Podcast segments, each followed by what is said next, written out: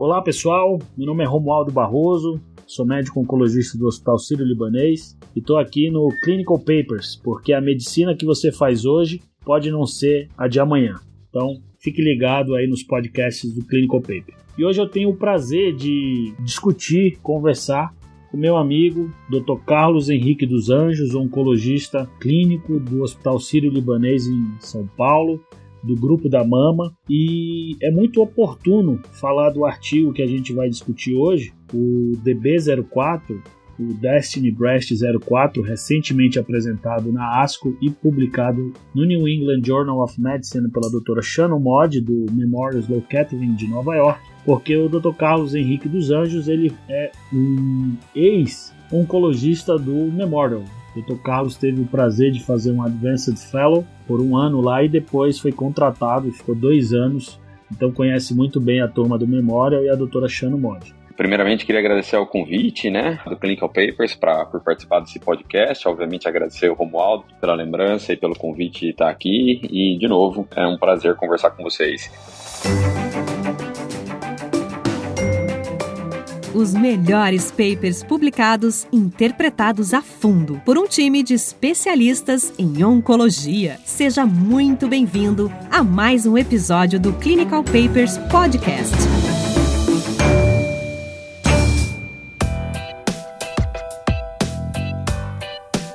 Como o Romualdo comentou, né, eu acho que o Destiny Breast 04, DB04, foi o grande, a grande vedete da ASCO de 2022, né? Como, como mencionado, ele foi apresentado em plenária pela Shannon Gold, seguramente na minha visão dos papers apresentados, dos trabalhos apresentados na plenária, o mais impactante em termos de prática clínica e traz um, uma novidade muito grande que é de certa maneira a colocação desse novo subgrupo de câncer de mama uh, no cenário terapêutico, né? O DB04 ele trata a respeito então de pacientes chamados HER2 low, que passam a ser hoje, a partir agora do DB04, acho que formalmente, um grupo de indivíduos que tem uma opção terapêutica distinta, uma opção terapêutica nova. Então ele passa a ser um grupo de extrema importância no manejo dos pacientes com câncer de mama metastático. E acho que para introduzir esse, esse, essa discussão aqui do Clinical Papers, acho que vale a pena a gente relembrar rapidamente, né, como o que, que é indivíduos com HER2 low, né? E basicamente indivíduos com HER2 low são aqueles indivíduos que apresentam uma expressão fraca de HER2 na imunohistoquímica, uma ou duas cruzes no exame de imunohistoquímica com um FISH negativo, né? Se a gente parar para pensar, esses indivíduos seriam classificados até então como indivíduos HER2 negativos e não teriam nenhuma oportunidade de receber quaisquer terapias anti-HER2. E a partir do DB04, esses indivíduos, de novo, com imunistoquímica uma ou duas cruzes FISH negativa, passam a ter uma opção terapêutica específica. E essa população não é pequena. Essa população ela é próxima a 50, 55% de todos os indivíduos com doença câncer de mama metastático sendo preponderantemente indivíduos com doença hormônio positiva e HER2 low. Joia. Kaká, é, então aí você tocou em dois pontos muito importantes, né? Um é como que a gente define o HER2 low, né? Então você pontuou bem, o HER2 low, a gente não tem um teste específico é, desenvolvido para detecção do HER2 low, mas até que a gente tenha um teste específico, na prática clínica e da mesma maneira que foi feito no DB04, a gente vai continuar utilizando a imunohistoquímica tradicional. E outro ponto importante que você colocou é sobre a epidemiologia desses pacientes. Então, muito importante frisar para a audiência que a gente está falando aí de aproximadamente 50% de todos os tumores de mama metastático. Muito bacana. Carlos, e me conta uma coisa, como que está o cenário do tratamento tanto do HER2 negativo, hormônio positivo, após falha de um CDK 4-6 inhibitor e após primeira linha do triplo negativo, só para a gente entender como que é o landscape de tratamento que o DB04 aborda. Bom, como, como a gente já tinha antecipado, tanto o Romu quanto eu, né, esse estudo ele, ele é composto de dois grandes grupos de indivíduos, né? Aqueles indivíduos que têm uma doença luminal, hormônio positiva e HER2 low, que representa a maior parte do estudo, próximo a 90% da população do estudo é doença luminal com HER2 low, e aproximadamente 10%, em torno de 60 pacientes em número absolutos, são doenças, doenças que são, eram consideradas triplo negativas, né, ou formalmente hormônio negativo, e que têm também uma expressão fraca de HER2, né. A população que era hormônio positiva HER2 low, para ser incluída nesse estudo, ela deveria estar numa situação chamada de hormônio refratária. Ou seja, era uma população que já não tinha mais opção terapêutica, isso na vista do médico que estava tratando aquele indivíduo, já não tinha mais opção de ser tratado com terapias hormonais. Na sua maior parte, essa população tinha recebido já inibidores de ciclina, perto de 70% da população do estudo tinha recebido inibidores de ciclina e os indivíduos tinham recebido aí pelo menos uma linha de quimioterapia também. Essa é uma população bastante carente do ponto de vista de opções terapêuticas, né? A gente sabe que uma vez que o indivíduo se torna hormônio resistente, sobretudo após falha a ciclina, os tempos para a progressão com as nossas opções terapêuticas pautadas, seja em quimioterapia ou em terapia hormonal combinada com inibidores de PIK3CA naqueles indivíduos que a, albergam esse tipo de mutação, são relativamente curtos. Né? E aqui talvez nem caiba falar do PIK3CA, porque era cenário no qual o médico considerava que tratar com hormônio já não funcionava mais. Então, de novo, essa população é uma população bastante carente de tratamento, haja visto que na maior parte das vezes, quando a gente trata esses indivíduos com químio, sobre a vida livre de progressão é esperado na ordem de grandeza aí de três meses sobre vida global, algo aí na ordem de grandeza talvez dos seus 12, 15 meses, então uma população bastante carente. Na ASCO, a gente teve também, agora em 2022, o uso de uma outra ADC para essa população, né, um dado uh, do TROPICS 02, né, a utilização do sacituzumab govitecan para essa população, que também parece ter trazido aí um, um incremento na sobrevida livre de progressão versus quimioterapia de escolha do investigador, mas um pouco mais modesta, que pese que era uma população um pouco mais politratada. E na população triplo negativa, né, é, os indivíduos que falharam aí a primeira linha terapêutica, né, então que falharam a químio ou a combinação de químio com imunoterapia para aqueles que possuem PDL1 positivo, a gente também sabe que linhas subsequentes vão trazer sobrevida livre de progressão geralmente uh, curtas, né, algo também aí na ordem de grandeza de talvez dois a quatro meses, dependendo de quantas linhas prévias de quimioterapia o paciente recebeu, com baixas taxas de respostas, baixas uh, tempos uh, de sobrevida livre de progressão e, infelizmente, curta, uh, curto período de sobrevida global. Acho que o, o mais importante aqui é a gente, né, Kaká, deixar claro que essa população que foi incluída no DB04, tanto luminal como triplo negativo, é uma população que os tratamentos não são maravilhosos, né? A gente está falando de segunda e terceira linha de quimioterapia. A gente teve os dados do Emerald, que foi 3,5 PFS para Elacestranto versus Fulvestranto e segunda linha em quimioterapia, terceira linha, o melhor dado é o que você falou aí, o Accent. Então, assim, realmente é um unmet need, né? É uma população carente de tratamento.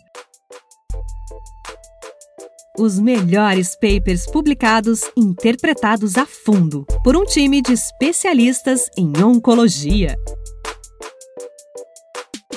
Fala um pouquinho, Kaká, pra gente, pros ouvintes, um pouco sobre o, o trastuzumab deruxtecano. Como que essa medicação ela é composta, o que que ela tem na sua no seu mecanismo de ação de diferente que talvez explique o sucesso terapêutico dessa molécula. O trastuzumab deruxtecan é um anticorpo conjugado à droga, né? Basicamente é uma grande molécula, um peptídeo. O seu anticorpo é o próprio desenho do trastuzumab em si, né? A sequência de peptídeos do próprio trastuzumab. Só que a diferença do trastuzumab naked, que não tem nada aderido, no trastuzumab deruxtecan, a gente tem moléculas da deruxtecana aderida ao trastuzumab, numa relação mais ou menos de 8 para 1, onde cada molécula de trastuzumab tem oito moléculas do quimioterápica, da deruxtecana, aderidos, grudados ao anticorpo. Essa ligação é através de um linker que ele é estável em plasma, então um linker que não é quebrado enquanto ele circula em corrente sanguínea. No entanto, uma vez que esse anticorpo se conecta ao HER2 de superfície e isso é jogado para dentro da célula através de um processo de endocitose, dentro do lisossomo, por alteração de protease, você acaba tendo uma quebra do linker, liberação da deruxtecana, que passa então a ter atividade citotóxica, atividade quimioterápica, e leva à destruição celular. Ela é uma topoisomerase do tipo 1. Por ser uma molécula bastante pequena, essa molécula consegue também permeabilizar a membrana citoplasmática e acaba conseguindo atingir células ao seu redor, que é o que a gente chama de efeito bystander, que lembra muito um efeito parácrino endócrino, né? E talvez isso seja um dos pontos que justifique a atividade em HER2 low. Talvez a presença de algumas células que apresentam algum grau de expressão de HER2 na superfície permita a internalização do composto, a quebra do linker, a liberação a, da terapia citotóxica e por esse extravasamento acaba cometendo células vizinhas, mesmo aquelas células que não apresentam expressão de HER2 e essas células acabam também sofrendo o efeito da deruxtecana. Então talvez essa seja a explicação que pese que ninguém tem uma certeza absoluta se é, essa, se é exatamente essa a explicação, mas acho que essa talvez seja a explicação mais bem aceita. Como a gente sabe, essa molécula ela foi de extremamente sucesso na população HER2 positiva, né, a positiva clássica, né, três cruzes ou, ou, ou FISH positivo, e agora ela passa a ter atividade também nesses indivíduos HER2 low. Então, falando um pouquinho agora dos métodos, né, do desenho do estudo clínico, isso é um estudo muito bem desenhado, com fase 3, randomizado, foi randomizado 2 para 1, 2 é, em proporção de pacientes. Isso muito para evitar, até falando um pouquinho para vocês, de deixar os trials mais interessantes para os pacientes. Quando a gente tem uma droga que tem um potencial muito grande, é, a gente tenta incluir mais pacientes no braço de tratamento versus o braço controle. Critérios de inclusão importantes e critérios de exclusão importantes. Eu destacaria então de uma maneira mais rápida, vamos dizer assim. Pacientes precisavam ter HER2 low, obviamente, e é um estudo para pacientes previamente tratados com quimioterapia. É um estudo para segunda e terceira linha, tá? E no caso de doença hormônio positiva, os pacientes já tinham que ter feito pelo menos uma linha de endocrinoterapia. E o critério de exclusão importante: pneumonite, pneumopatia por necessidade de oxigênio, qualquer coisa desse tipo. É, em termos de desenho estatístico, então, o endpoint primário foi um endpoint relacionado à sobrevida livre de progressão na população hormônio positiva. Caso fosse positiva, tinha uma estratificação hierárquica para analisar os outros desfechos, só para ser um pouco mais rápido. Então, endpoint primário sobrevida livre de progressão na população hormônio positiva, depois sobrevida livre de progressão na população geral, depois sobrevida global na população hormônio positivo, depois sobrevida global na população geral e como um endpoint exploratório esses desfechos de sobrevida na população triplo negativa, vamos dizer assim, e obviamente os dados de segurança. O balanceamento é, realizado foi um balanceamento adequado, né? Então a gente tem aí a mesma proporção desses subgrupos nos dois braços, tanto que recebeu o derustecano como quem não recebeu o derustecano. E acho que algo que é importante mencionar são os estratificadores, vamos dizer assim. Os pacientes foram estratificados quanto ao receptor de hormônio, é, o status receptor hormonal, número de linhas de quimioterapia previamente é, utilizados, uma ou duas, e o próprio status HER2 low se era uma cruz ou duas cruzes. Kaká, e aí você começou aí o, o, podcast falando que, na tua opinião, esse estudo foi o estudo mais importante da ASCO 2022. Então comenta pra gente aí os resultados e por que que tu acha que o DB04 merece esse destaque aí de mais importante da ASCO. Uh, bom, então como a gente já mencionou aqui, o Romualdo mencionou previamente, né, o endpoint primário desse estudo era a avaliação de sobrevida livre de progressão, uh, inicialmente, né, na população hormônio positivo que perfaz a maior parte desse estudo. E o dado, né, as curvas são bastante uh, exuberantes aí, né?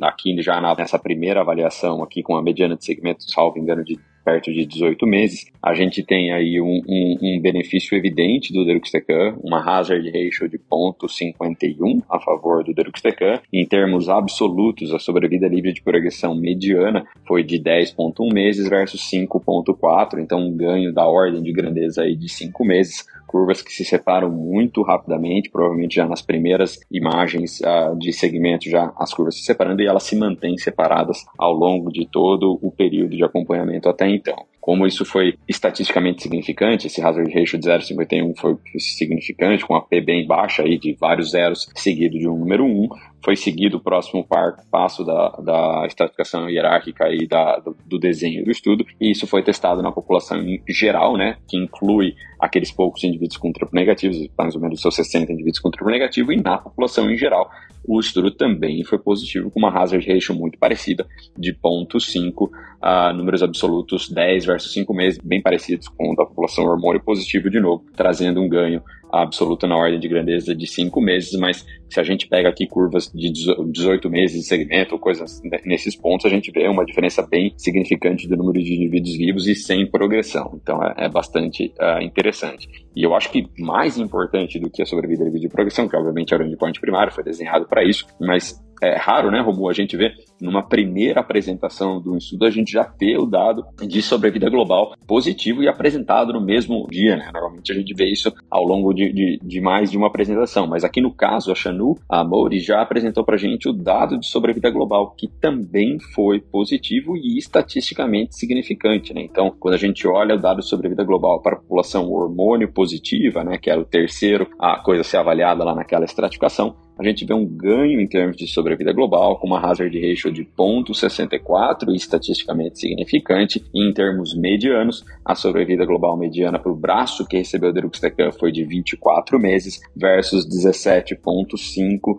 no braço que recebeu quimioterapia de escolha do investigador, um total aí de 6 meses e meio de ganho, e isso também, como pré-esperado, foi significante para todos os pacientes, né? Quando a gente inclui os triplo negativos juntos, uh, isso também foi positivo, e a, e a ordem de grandeza a mesma, hazard ratio de 0,64, ganho absoluto da ordem de grandeza de seis meses. Acho que isso chama muita atenção e acho que está todo mundo curioso, né? Como eu, pelo menos, estou, imagino que você também esteja, para ver o que, que vai acontecer no longo prazo, se a gente vai ter indivíduos que vão ficar com a doença controlada por muito, muito tempo, como parece a ocorrer na população HER2 fortemente expressa. É, Kaká, eu acho, eu concordo contigo, eu acho que, assim, acho que um, o grande destaque é isso que você comentou já na primeira avaliação com ganho de sobrevida, né? É, a gente acabou se acostumando com muitos estudos, inclusive medicamentos sendo aprovados com ganho em PFS, é, e quando a gente vê aí um ganho de sobrevida, é algo muito significativo, né? Talvez por isso toda a comoção na plenária, com algumas pessoas batendo palma de pé ao final da apresentação da Chanu.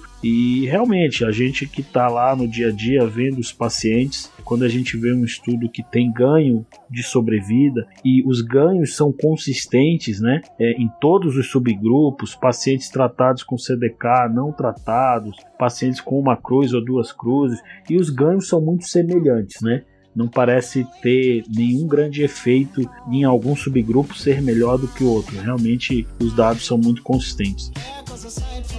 Os melhores papers publicados, interpretados a fundo por um time de especialistas em oncologia.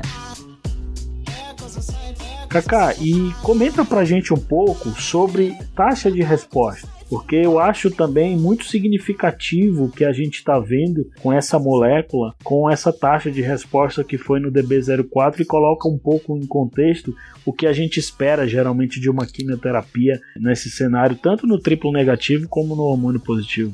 Só vou me dar a liberdade só de antes de pular para a taxa de resposta, que como eu não tinha comentado, né, falar rapidamente dos números, apesar de ser uma análise exploratória, salta bastante aos olhos, que é os dados de sobrevida livre de progressão e sobrevida global naqueles pacientes ali de doença a triplo negativo, que de novo é perto de 60 pacientes, né? Então, nessa população, né, o ganho de PFS foi bem significativo, em termos, em termos de hazard ratio 0.46, mas de novo, isso é uma análise exploratória, então a gente tem que olhar esse número com um grau de delicadeza, né? E em termos medianos, a sobrevida livre de progressão mediana foi 8,5 versus 3 né? Então um ganho aí de 5,6 meses. E em termos de sobrevida global, isso é ainda mais a, a exuberante, né? Com um hazard ratio de 0,48 e em termos medianos 18 versus 8, 10 meses de diferença. Então é, é nessa população triplo negativa, de novo, um N pequeno, 60 pacientes, mas dados bastante robustos. Em termos de taxa de resposta, né, ficou também ah, bastante evidente que essa molécula ela faz com que um, um, número significativo de indivíduos tenha redução do seu volume tumoral.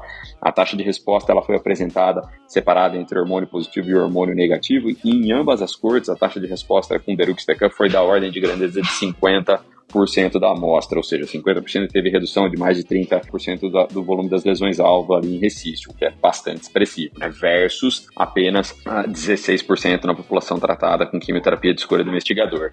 E eu acho que a gente nunca mencionou, né, Romulo? Então vale a pena acho que uh, voltar um segundo para trás e mencionar quais que eram as quimioterapias de escolha do investigador. Aqui podia ser capecitabina, eribulina, genzar, Taxal ou nab-paclitaxel, a quimio mais utilizada foi eribulina, perto de 50% da população usou eribulina, e com essas químios a gente atingiu aí essa taxa de 16%, que é bem pouquinho, versus 50% com deruxtecan, o que é, o que é bastante uh, expressivo. Pois é, e aí você vê, você citou agora o dado do triplo negativo, e isso é muito vamos dizer assim, reassuring, porque os dados são consistentes em qualquer subgrupo, qualquer subanálise que você faz, a taxa de resposta é parecida, o ganho de sobrevida livre de progressão é parecido, o ganho de sobrevida global é parecido, seja hormônio positivo, triplo negativo, linha prévia, não linha prévia. Então, realmente, eu acho que mesmo, aí falando um pouquinho de especulação, eu queria ouvir tua opinião também, mas a minha opinião é que mesmo um subgrupo de pacientes pequenos, esses dados são muito, vamos dizer assim, apelativos para a gente usar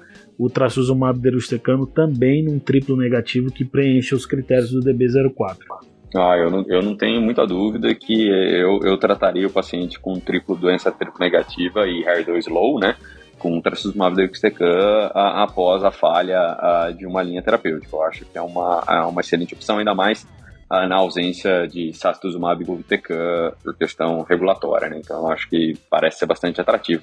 E outra coisa que chama atenção, né, Ron, que você comentou da consistência do dado, a consistência ela não é só interna no estudo, mas ela também é, é consistente com o dado do estudo de fase 2 que a Xanu tinha já publicado no JCO em 2020, né? O que foi um dos pontapés iniciais ali da, dessa história do HER2 Low, né? Ela tem lá uma corte de pacientes, acho que se eu não me engano são 50 e poucos pacientes, 54 talvez seja o número exato, uh, de indivíduos tratados com, com trastuzumab deruxtecan, né? E lá bem politratados, lá a linha mediana era 7,5 linhas, né? E a taxa de resposta lá bateu perto dos seus 40%, até porque era uma população um pouco mais tratada aqui que o DB04, e duração de resposta da ordem de grandeza de 10 meses. Então parece ser bem consistente mesmo a atividade dessa molécula aí nessa população chamada HER2 low. Pois é, e quando a gente coloca em contexto, né, você já trouxe aí um, dado interessante da consistência dos dados dos fases 2, e quando a gente olha para o arsenal terapêutico e os trabalhos que a gente tem, tanto na doença hormônio positiva e triplo negativa, e compara com o que já está aprovado, poxa, taxa de resposta de 50%, não existe com quimioterapia, né? Em segunda linha em diante, não existe. Essa mediana de sobrevida, basta olhar os outros estudos que a gente tem, estudos recentes, estudos fase 3, realmente é, são dados muito, muito é, importantes. Mantenha-se atualizado com o Clinical Papers Podcast a gente tinha o medo, né? Obviamente, e vamos continuar tendo aí uma monitorização importante sobre os efeitos colaterais, né? Porque os dados de sobrevida estão claros que eles existem. É, acho que esse é um ponto super importante, né, Romulo? E do ponto de vista de efeito colateral, eu sempre gosto de pensar os efeitos colaterais em dois grandes grupos, né? Aquele que incomoda o indivíduo, que é chato, mas que é incomumente coloca o indivíduo sobre risco, e aqueles efeitos colaterais que são potencialmente graves, né? Que podem, de fato, colocar a vida do indivíduo em jogo, né? Do ponto de vista de efeitos colaterais mais comuns, os mais comuns são efeitos colaterais que incomodam, mas que provavelmente não colocam tanto o indivíduo em risco. O principal deles é náusea, né? Perto de 70% dos indivíduos tiveram qualquer grau de náusea, e náusea grau 3, grau 4 bate aí perto de seus algo entre 5 a 10% dos indivíduos tendo esse grau de náusea. Então, consequentemente, como é um, um, um medicamento aí com pelo menos moderado potencial metogênico, é recomendado que esses indivíduos recebam uh, terapias antiemetogênicas uh, como pré-medicação, pelo menos um, um, um, esteroide combinado com 5-HT3. Na minha experiência clínica, parte dos indivíduos tem um pouquinho de náusea protraída, tem náusea nos primeiros dias pós a infusão. Eu tenho utilizado para os meus pacientes um pouquinho ou de olanzapina, um pouquinho de dexametasona para controlar essa náusea protraída. Fadiga parece ser outra coisa comum, mas não chama tanta, não tem tanta distinção, por exemplo, com quimioterapia de escolha do investigador aqui nesse estudo, perto de 50% dos indivíduos tiveram fadiga, talvez pela linha de tratamento, talvez pela doença, mas em teoria fadiga é descrito como algo que possa acontecer. A alopecia, que é outro efeito colateral não grave do ponto de vista de, de risco à vida, mas que alguns pacientes obviamente ficam bastante incomodados com isso, também aconteceu em perto de 40% dos indivíduos, diferente de antraciclina ou, ou que o cabelo cai muito rápido, nesses indivíduos a gente vê uma queda um pouco mais gradual ao longo dos primeiros 3 a 4 ciclos e pelo menos dos pacientes que eu tratei lá no Memória e aqui no Brasil, a, a maior parte dos indivíduos tem uma diminuição do volume capilar, eu não tive ainda um paciente que chegou a ficar completamente carequinha, assim, balde completo, né, mas é, é algo absolutamente descrito, né. Mielotoxicidade é algo que pode acontecer também, perto aí de 30, 33% dos indivíduos tiveram neutropenia, sendo que 15 deles foi neutropenia grau 3 ou grau 4, Anemia e trombocitopenia também ocorrem, mas em grau 3 e grau 4 com uma frequência menor, algo entre 5 a 10, olhando DB01, DB03 e DB04 em conjunto. Seguramente, o efeito colateral que merece a maior atenção e que acho que talvez a gente deva gastar um pouquinho mais de tempo é a pneumonite, né? Inflamação pulmonar, interstitial lung disease, causada por essa molécula, né? Desde os primeiros estudos de fase 1 lá publicados pelo TOI e depois os estudos de fase 2 em população HER2 enriquecida, chamou a atenção o fato de que perto dos seus 10 a 15%, dependendo do estudo que você olha, tem pneumonite e inflamação pulmonar e infelizmente parte dos indivíduos, sobretudo nos primeiros estudos, vieram a falecer por pneumonite. Lá nos primeiros estudos a gente teve uma, uma mortalidade que chegou perto dos seus 2 a 3%. Aqui no DB04 a gente teve o reporte que três pacientes do total aí tratado de 370 pacientes tratados com deruxtecan faleceram por pneumonite, o que dá próximo a 1% da amostra. Então, eu não tenho dúvida que pneumonite é, é o efeito colateral que merece a nossa maior atenção. A gente vê que as taxas de pneumonite, sobretudo grau 4 e 5, né, elas vêm caindo nos estudos de deruxtecan, mas recentes apresentados e publicados em comparação aos estudos de fase 1 e barra 2, muito provavelmente porque uma vez que a gente está ciente do risco, né, foi implementado critérios muito mais rigorosos para monitorização e diagnóstico precoce da pneumonite e intervenção precoce com o uso, ah, com, número um, parando a infusão do medicamento, né, e introduzindo corticoterapia para tratamento dessa pneumonite. Isso deve justificar a queda aí da mortalidade ah, dos estudos de fase 1 barra 2 comparado agora com os estudos maiores de fase 3. Só que isso deixa muito claro para a gente que a hora que isso vier para a prática clínica do dia a dia, né, em país afora, é fundamental que isso seja monitorizado, senão provavelmente a gente vai voltar para a mesma taxa do estudo de fase 1 e alguns indivíduos, infelizmente, vão acabar vindo a falecer por pneumonite. A gente está chegando próximo ao fim do podcast. É, foi muito bom, muito conhecimento aí que você demonstrou, que não é surpresa nenhuma. Mas coloca aí pra gente agora em contexto como que os dados do DB04 mudam a prática da oncologia de mama, o que, que você espera do futuro? Conta aí pra gente um pouquinho. A gente tem aí mais um tempinho.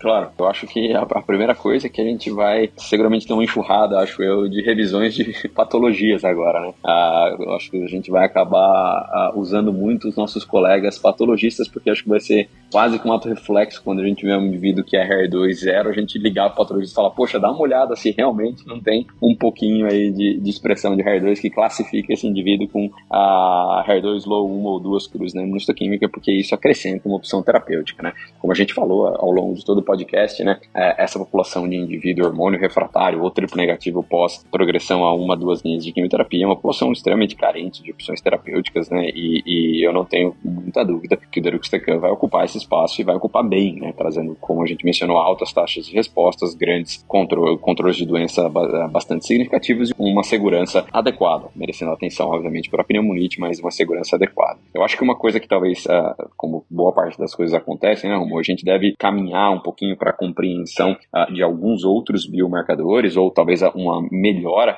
uh, da avaliação do HER2, né? Imunistoquímica é, uma, é um método semi-quantitativo, né? Então é uma coisa baseada no olhar do patologista ali na lâmina, mas você não quantifica alguma coisa propriamente dita, né? E eu acho que isso pode ser modificado com alguns outros métodos, PCR ou qualquer outro método não posso conseguir quantificar HER2 um pouquinho melhor. Eu tenho um, uma suposição, mas é baseada em muito pouco, pouca coisa, então não sei se, se, se vai se confirmar no futuro, mas eu acho que a, a internalização da droga me parece ser um passo fundamental para que essa droga funcione talvez a gente vai entender alguma característica do, da própria expressão do HER2 que modifique essa taxa da internalização, né? A gente sabe, por exemplo, que HER2 mutado, apesar de ser muitas vezes não hiperexpresso, ter pouco HER2 na superfície, mas o mutado funciona com um, um grande funil internalizando muito esses ADCs, talvez alguma coisa relacionada a splicing, talvez alguma característica desses HER2 lows para um grupo internalize mais, outro internalize menos, e talvez isso é, regularize. Mas talvez um, um biomarcador para identificar quem são esses 50% seja algo interessante.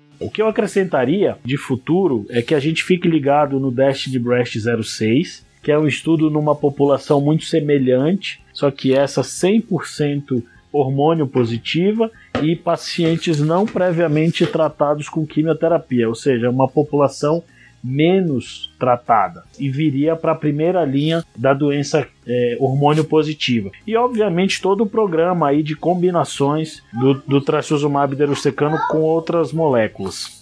Acho que a comunidade médica de oncologistas, sobretudo quem trata a câncer de mama especificamente, acho que sai da ASCO 2022 com um pouquinho mais de alegria, né?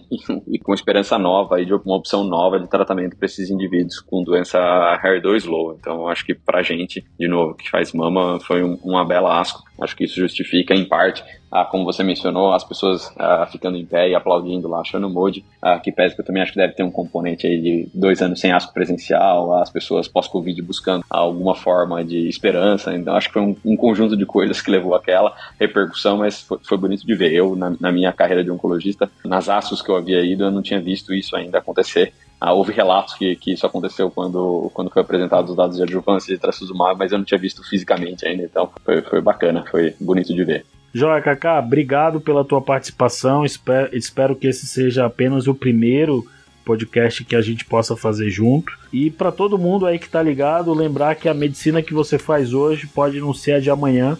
Então fica ligado nos podcasts do Clinical Papers. Um grande abraço e até a próxima. Um abraço, Romulo. Obrigado pelo convite.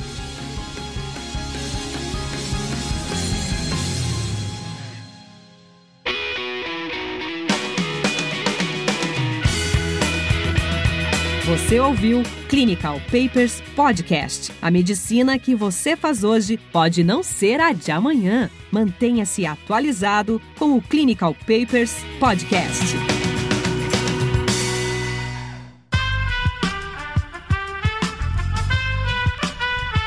Esse podcast foi editado por Aerolitos Edição Inteligente.